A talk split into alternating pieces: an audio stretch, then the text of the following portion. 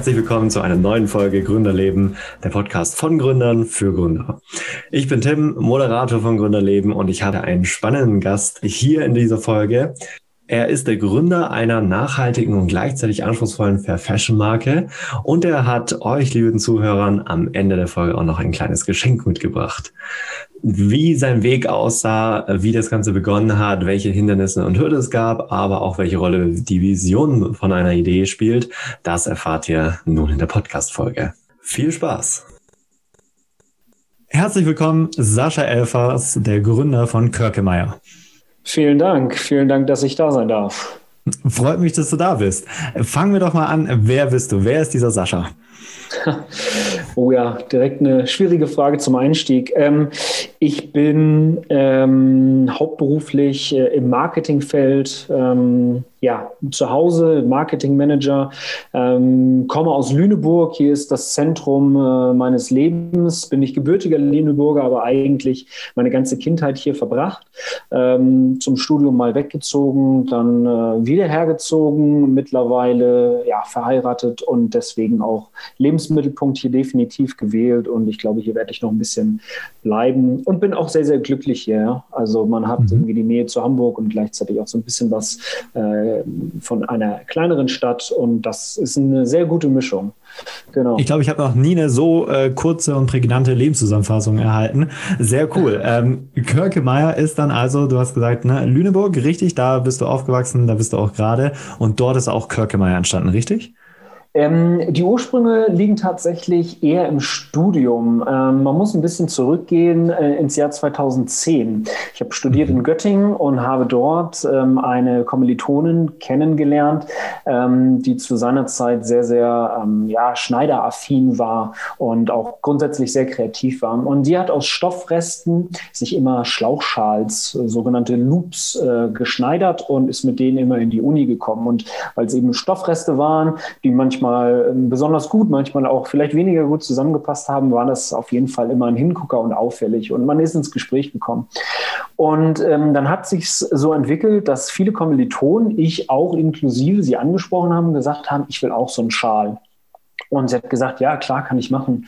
Ähm, und äh, damals im Studium, das werden viele von den Hörern sicherlich kennen, ähm, ist es so gewesen, da hat man nicht viel Geld dann irgendwie gehabt und auch nicht bezahlen wollen vielleicht für solche Dinge. Und da sagte sie, komm, lädst mir mal zum Essen ein oder irgendwie eine Flasche Wein bringe ich mit und dann machen wir eine Runde Pasta und dann bringe ich dir einen Schal sozusagen als Gegenleistung mit.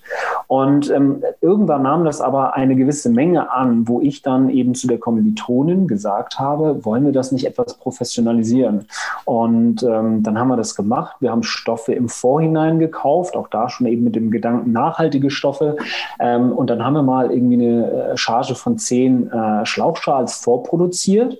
Und äh, witzigerweise hatte sie ähm, Namenslabels von ihrer Mutter mal mitbekommen in das Studium, die sie sich in ihre Kleidung, Sportkleidung, glaube ich, reinnehmen sollte, damit sie die in den Umkleiden äh, nicht verliert, beziehungsweise eindeutig zugeordnet werden können. Da habe ich zu ihr gesagt, den hinteren Teil, den Nachnamen, den nehmen wir und den machen wir sozusagen als Markennamen auf diese Schlauchschals drauf. Und die Kommilitonin heißt mit Nachnamen eben Körkemeyer. Und so ist dieser Markenname bei mir im Kopf damals entstanden und auch bei ihr entstanden. Und wir haben dann eine kleine Facebook-Seite gegründet, haben das so ein bisschen professionalisiert, ähm, haben da auch Schals eben echt drüber verkauft. Und das sind eigentlich die Ursprünge von Körkemeyer. Sehr cool. Sehr cool. So kam es dann also zum Namen Kirkemeyer. Ist ja Richtig. auch ein bisschen, ähm, also er hat was, ne? Also wirkt sehr einzigartig, hat auch schon irgendwie diesen Brand-Charakter. Ähm, und was macht Kirkemeyer heute und warum fasziniert es dich so? Kirkemeyer heute hat sich etwas gewandelt, ist natürlich immer noch in, im, im Mode- und Bekleidungssektor sozusagen unterwegs, wenn man so möchte. Ähm, wie du gerade auch schon festgestellt hast, der Name, der ist besonders und der hat mich nie losgelassen. Und im Studium hat sich dann aber dieses Projekt etwas verlaufen. Ähm, bei mir ist es immer im Hinterkopf geblieben. Ähm, man ist dann, also sowohl sie als auch ich, eher ja, erst in andere äh, Bereiche reingegangen, hat sich einen vernünftigen Job, einen richtigen Job gesucht. Und ähm, es war Anfang diesen Jahres Ende 2018, Anfang, äh, Entschuldigung, Ende 2019, Anfang 2020, ähm, wo ich schon zu mir selber sagte, ähm, ich, ich möchte gerne neben dem Hauptberuf noch etwas haben, wo ich mich ausleben kann, ähm, vollumfänglich, ähm, einfach mhm. wie so ein kleines Hobby und habe diese Idee wieder aus meinem Kopf herausgekramt. Ähm, mhm. Das heißt, ich habe mich hingesetzt, ich habe eine Webseite, äh, eine Domain mir gesichert, eine Webseite gebaut, den Online-Shop gebaut, auch natürlich viele recherchiert, ähm, wie kann ich Textilien jetzt eben unter diesem Markennamen äh, vertreiben und was für Textilien und auch mit was für einer genauen Ausrichtung, wobei es eben so ein bisschen klar war, dass es immer so einen etwas nachhaltigeren äh, Charakter haben sollte und habe mich dann ganz äh, ja viele Wochenenden hingesetzt und habe dann eben die Marke Körkemeyer so ein bisschen weiter ausgebaut. Und Körkemeyer macht heutzutage ähm, Premium Fair Fashion. Das ist der Claim unter der Marke, soll eigentlich auf gut Deutsch heißen, es gibt ganz, ganz viele tolle Marken da draußen, die sich der ökologischen und nachhaltigen Mode eben verschrieben haben. Ich bin der Meinung, dass wenn du einen ähm, etwas markenlastigeren Ansatz fährst und auch mit ähm, einem sehr, sehr wertigen Image Image daherkommst, kannst du eben diese Ökomode aus ihrer Nische herausholen. Und das ist einfach das Ziel, was ich hier verfolgen möchte. Ich möchte, wie du schon sel selbst auch richtig gesagt hast, eine Brand aufbauen oder versuchen, eine Brand aufzubauen, ähm, wo jeder sagt, geil, ähm, da habe ich Bock drauf. Das ist eben nicht hier Öko, wie ich es irgendwie im, im, äh, im Kopf habe. Ähm, keine Jute, keine Hanfgarn und ähnliches, sondern das ist eine coole Marke. Damit gehe ich raus, mit breiter Brust auch raus und habe eben den Markennamen auch präsent auf meiner Kleidung. Und ich glaube, beides ähm, kann einhergehen und ich glaube, die Zeit ist definitiv reif. Ähm, die, die ganzen Polo Ralph Lorenz, die ganzen Tommy Hilfigers, Calvin Kleins und so weiter, ähm, die man ja heute prototypisch so als Marke kennt, zu erweitern, um eine äh, nachhaltige Marke, die fair bezahlt, die nicht gierig ist, sondern einfach dann eben die ähm, überschüssigen Gewinne in alle äh, Beteiligten oder ja alle beteiligten äh, Teile dieser Supply Chain fair reingibt. Und ähm, das ist so ein bisschen diese größere Vision. Mhm. Das ist ja schon ganz schön viele und viele tolle Sachen, die du angesprochen hast. Äh, hast du vielleicht noch einen Punkt, der äh, euch wirklich so von den anderen da draußen unterscheidet? Also warum Kirkemeyer? Aber was würdest du sagen, ist da so euer Hauptpunkt, warum man euch kaufen sollte?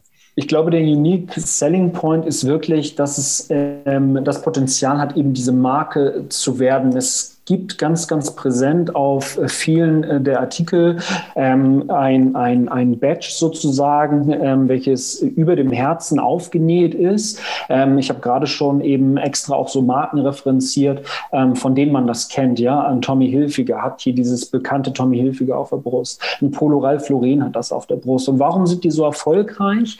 Da muss man so ein bisschen in diese Markenpsychologie reingehen. Menschen. Lass uns da gerne mal ein bisschen reingehen. Menschen freuen sich oder oder, oder sind bestrebt, anderen auch zu zeigen, dass sie ähm, ich sag mal ganz plump, zu etwas mit dazugehören. Das ist ja, das steht hinter ganz, ganz vielen Marken. Und ähm, ich hab, bin der Meinung, dass man eben hier eine Marke schaffen kann, die man auch repräsentieren kann, tragen kann, aber eben mit einem ganz anderen Image und einer ganz anderen Attitüde dahinter.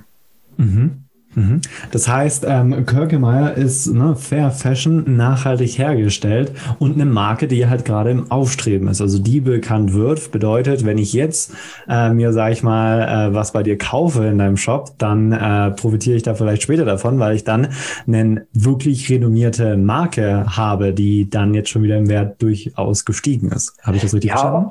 Ob es, ob es eine Wertsteigerung ist, das, das glaube ich, das ich eher nicht, sondern ich glaube eher, dass es ähm, eben ähm, eher dieser Gedanke ist, dass du, dass du eine Marke, dass du eine Marke gefunden hast als First Mover ähm, und sagen kannst, guck mal, ich war ganz, ganz zu Beginn mit dabei und die Marke steht für was Tolles. Ich kann mich mit diesen Werten dieser Marke vor allem auch identifizieren. Es geht ja gar nicht um Wertsteigerung und eben auch nicht um dieses Thema Gier, sondern einfach ähm, ich habe eine schöne, wertige Alternative gefunden ähm, zu anderen äh, Marken, die vielleicht ähm, weniger noble ähm, Werte in, ihre, in ihrer Markenidentität mitbringen. Mhm. War Thema Nachhaltigkeit denn schon immer so präsent für dich oder auch das Thema Selbstverwirklichung und du möchtest etwas machen, wo du dich selbst entfalten kannst? Oder gab es da einen Punkt, wo du sagst, ab da ging es richtig los? Nee, also das Letztere auf jeden Fall immer. Ich bin mh, mm, immer jemand gewesen, der ähm, sich irgendwie kreativ ausgelebt hat, der irgendwas gemacht hat, ähm, schon seit der Schulzeit irgendwie Webseiten gebaut, für den Fußballverein engagiert, Facebook-Seiten irgendwie mit aufgebaut, gestaltet, kommuniziert. Ähm, man muss dazu sagen, dass ich eben auch heute ja, ähm, ich habe es eingangs, glaube ich, kurz gesagt, im Marketingumfeld auch professionell tätig bin und ähm, das ist, das ist meine persönliche Motivation, beruflich, aber auch privat, ähm, so eine gewisse Selbstverwirklichung und am Ende des Tages ähm, auf was zu blicken, was man aufgebaut hat im Laufe des Tages oder im Laufe der Woche oder was auch immer für eine Zeiteinheit dahinter steht. Um, was war die erste Frage noch? Ach so, Thema Nachhaltigkeit. Nachhaltigkeit. Genau. Ja. Nachhaltigkeit, muss ich gestehen, war nicht immer so präsent wie heute. Ich glaube, ähm, bei mir ist das so ein bisschen auch ähm, ja, mit dem Älterwerden gekommen. Ich glaube, in der Schulzeit oder auch dann in der Studienzeit hast du andere Werte, andere Sichtweisen aufs Leben. Ich glaube, wenn du dann so ein bisschen reifer, älter wirst, ähm, wandelt sich das einfach einmal grundlegend. Ähm, und ich habe auch mit vielen gesprochen, dass gerade so diese Corona-Zeit bei vielen so ein, so ein Trigger war, um wirklich sich nochmal Gedanken zu machen, was gerade wirklich wichtig ist. Und ähm, ein Thema war dann halt auch, wie ist eigentlich so mein, mein eigener, ähm, mein, mein, wo, oder wo positioniere ich mich im Rahmen der Nachhaltigkeit, im Rahmen von umweltschonend leben, ressourcenschonend, ähm, welche Marken konsumiere ich, ähm, wie viel Fleisch esse ich, das ist alles so ein großes Thema, was ja in diese, was ja oftmals unter Nachhaltigkeit sozusagen zusammengefasst wird. Und ich glaube, dass auch Corona eben dazu beigetragen hat, dass viele zu Hause sich hingesetzt haben und gesagt haben, guck mal, das was mir wirklich was wert ist, das habe ich auch in der Zeit. Für mich ist nicht wichtig, dass ich dreimal am, im, im Jahr ans Ende der Welt fahre oder eben ständig neue Marken habe oder irgendwie mit 200 über die Autobahn fahren kann oder jeden Tag Fleisch esse, sondern man hat sich mal, man hat, glaube ich, so ein bisschen die Zeit genutzt, ähm, sich selbst mal so ein bisschen zu reflektieren und vor allem auch das Konsumverhalten so ein bisschen zu reflektieren. Mhm. Also Corona als Gelegenheit quasi, ne? zur Anregung zur Selbstreflexion. Genau. Ähm, und ähm, auch da muss ich sagen, das war auch bei mir eben Stein des Anstoßes durch irgendwie zeitweise Kurzarbeit, ähm, durch eben Wochenenden, wo du eben nichts mehr unternehmen konntest, wo du gesagt hast, was mache ich jetzt mit dieser frei gewordenen Zeit, ähm, dass man sich da einfach am Wochenende echt an den Laptop setzt ähm, und neben dem Hauptberuf ähm, an was Tollem arbeitet. Ne? Mhm. Mhm. Was waren da vielleicht, so wenn du das aufs letzte Jahr zurückblickst, so die größten Herausforderungen für dich? In Bezug auf, auf ähm, meine, meine Gründung? Ja. Mhm.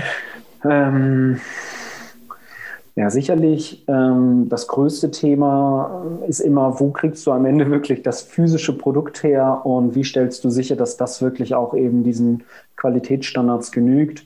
Ähm, eben gerade wenn du nicht um die Welt fliegen kannst, ähm, wenn du quasi auch in die Textilindustrie, und das möchte ich auch ganz offen und transparent sagen, Quereinsteiger bist, ähm, zwar ein gutes Netzwerk hast. Meine Frau ist da ähm, beruflich tätig, eben im, im Textilhandel. Ähm, die hat mir ganz, ganz viel gesagt und, und, und mitgegeben. Aber das ist einfach die größte Herausforderung. Wo kriegst du am Ende wirklich das Produkt her, was du dir sozusagen im Konzept auf dem Zettel äh, irgendwie mal ausgedacht und er, ja und, und, und äh, ja zusammen zusammengeschustert hast, sage ich mal. Gab es da auch dann einen Moment, wo du sagst, okay, ich lasse es, das ist mir jetzt doch irgendwie zu anstrengend, zu unsicher, es ist schwierig, äh, es gibt Widerstand irgendwie und ich werfe es hin, ich lasse es sein. Gab es sowas? Ähm, ich muss gestehen, Eher weniger. Natürlich gibt es super herausfordernde Zeiten und du denkst dir, oh, jetzt kommt das nochmal, das nochmal und das nochmal auf oder einfach so unerwartete Dinge. Ähm, das Schöne ist, dass ich eben ja im, im als Nebentätigkeit diese Gründung verfolge. Ähm, das heißt, ich habe da nicht wirklich Druck, außer den Druck, den ich mir selber mache oder den ich eben von den, von den, von den Käufern bekomme indirekt ja aber, weil ich einfach denen ähm, eine tolle Customer Journey, ein tolles Produkt, ein Einkaufserlebnis sozusagen bieten möchte.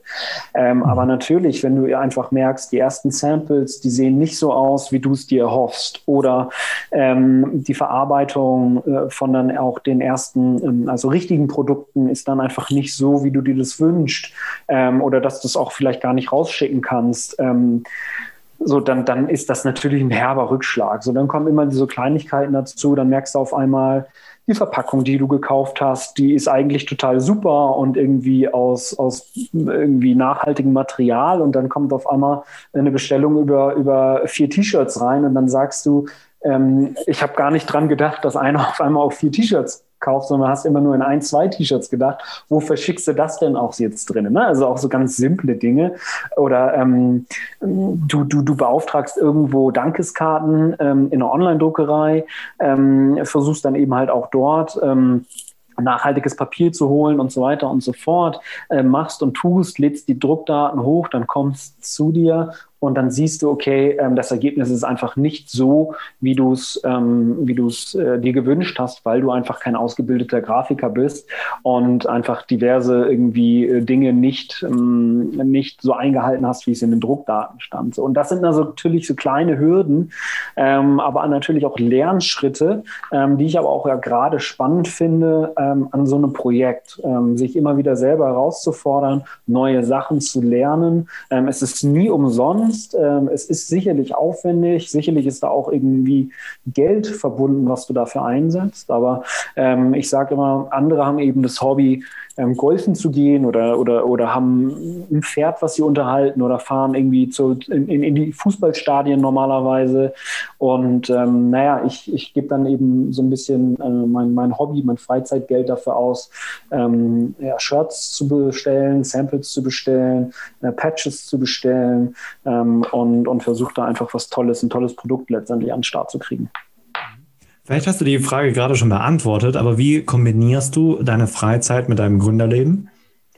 Ja, eigentlich versuche ich eben einen großen Teil meiner Freizeit ähm, aufzuwenden für diese, diese Gründung für Körkemeyer, ähm, was auch ein ganz großes Must ist, bin ich der Meinung. Ja? Also ähm, wenn man das wirklich ernsthaft verfolgen muss, dann muss man sich darüber im Klaren sein, dass man auch vielleicht mal am Samstag und Sonntag morgens früh aufsteht ähm, und die ersten drei, vier Stunden des Tages ähm, auch am, am Laptop sitzt und dann einfach Dinge erledigt. Oder ähm, ich weiß noch ganz genau, ähm, die ersten Pakete, die ich hier so äh, gepackt habe, da sitzt du dann auch, kommst nach einem Arbeitstag nach Hause, ähm, dann irgendwie isst du ein bisschen Armbrot, quatscht mit deiner Frau und dann heißt es, okay, jetzt muss ich hier nochmal ähm, x Pakete aufbauen, ähm, bei irgendwie DHL da, die, die Online-Frankierung machen, zusammenpacken, äh, Dankeskarten sozusagen ausfüllen oder Grußkarte, Flyer reinlegen und nächsten Tag alles zur Post bringen. Also du versuchst das alles irgendwie so ein bisschen intelligent und clever in deinen Arbeitsalltag einzu, einfließen zu lassen, ähm, aber auch immer so, dass du nichtsdestotrotz in manchen Momenten so ein bisschen Freizeit hast. Also es ist letztendlich wie so eine, wie so ein bisschen äh, Überstunden, die du machst, ähm, die du bewusst machst, aber auch weißt, wofür du sie machst, sage ich mal. Mhm. Ja, im Optimalfall machst du die ja gerne, wenn du das gründest, weil du mit Herzblut genau. dabei bist, was dir Spaß macht. Ja. Genau. Mhm. Ja. Ähm, abschließend noch äh, eine Frage. Was wäre denn jetzt so dein ultimativer Tipp, basierend auf deiner Erfahrung als Gründer, den du den Zuhörern da draußen mitgeben würdest? Ich glaube, ihr müsst ähm, wirklich für die Sache brennen und, und eine ganz, ganz große Leidenschaft mitbringen. Ich glaube, was, was nicht funktioniert, ähm, ist, dass du sagst, ich will mich selbstständig machen, ich will was gründen, mir ist aber grundsätzlich egal, was es ist. Ähm, ich glaube, das, das ist der schwierigste Weg, den man gehen kann. Ich glaube, besser ist es immer zu sagen, ich habe eine Idee oder ich habe eine Lücke gesehen oder ich habe mal vor Jahren irgendwie was gemacht. Das kann man doch nochmal professionalisieren und dann vor allem auch, ich kann mich damit zu 150 Prozent identifizieren, ähm, auch wenn es nicht eben klappt. Also ich glaube wirklich diese integr integrale Verbundenheit mit dem Projekt selber. Das kann, ist der größte Antrieb, der größte Motivationsbringer, den du eben haben kannst. Ja, ähm, genau, und, und nur dann ähm, wirst du am Ende sagen, okay, schade, es hat nicht funktioniert, aber es war ein Herzensprojekt und ähm, ich habe viel gelernt. Oder du kannst sogar im aller, aller, allerbesten Fall sagen, jo, hier habe ich meine Leidenschaft oder was man ja auch so oft immer hört, mein Hobby zum Beruf gemacht. Und äh, mir geht es eben genau so. Ähm, ich weiß nicht, in welche Richtung das geht. Wir haben im Laufe des Podcasts ähm, teilweise auch über, über die Vision gesprochen, wo kann es mal hingehen, eine große Marke. Ähm, ich habe ganz, ganz große Weltbrands in den Mund genommen. Da bin ich bei weitem nicht, sondern das startet gerade. Das ist eben in diesem Sommer gestartet. Ähm, die Vision sollte auch jeder Gründer definitiv mitbringen und dann aber auch immer eine ganz, ganz große Portion Realismus. Ähm, und ich glaube, dann äh, kann es was werden und dann ist es am Ende auch kein Problem, wenn man beispielsweise scheitert.